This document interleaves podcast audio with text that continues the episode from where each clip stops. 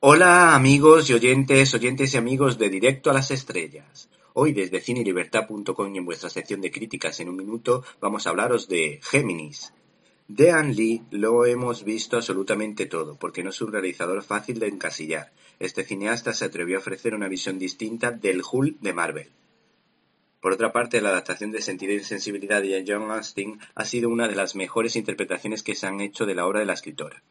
Este hombre fue uno de los primeros cineastas en llevar a la gran pantalla una relación entre hombres, en la película Brokeback Mountain, sin frivolizar, analizando las dificultades y los reparos de algunos de los personajes, a diferencia de otras producciones de este signo. Nos ofreció una magnífica visión de las artes marciales en Tigre y Dragón, mientras que en la vida de Pi contó una misma historia desde dos puntos de vista, el del agnóstico y el del creyente. En esta ocasión intenta sorprendernos a todos con una cinta de ciencia ficción, combinada con acción, en la que Will Smith se lleva todo el protagonismo por partida doble o más, ya que interpreta a un asesino en el presente que, se entrecruza con un Will Smith de la época del príncipe de Bel Air por su juventud, que intenta asesinarle. Imagen que por lo visto ha sido creada digitalmente, toda una proeza desde el punto de vista técnico, aunque se notan demasiado las imperfecciones en el tramo final de este largometraje.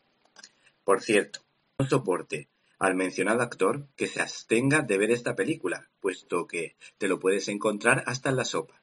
Las expectativas con las que fui a ver esta película eran bastante bajas, pues aunque este actor ofrece buenas interpretaciones en películas de corte dramático, esta me parecía demasiado comercial y había escuchado críticas negativas. ¿Te está gustando este episodio? Hazte fan desde el botón Apoyar del podcast de Nivos. Elige tu aportación y podrás escuchar este y el resto de sus episodios extra. Además, ayudarás a su productor a seguir creando contenido con la misma pasión y dedicación.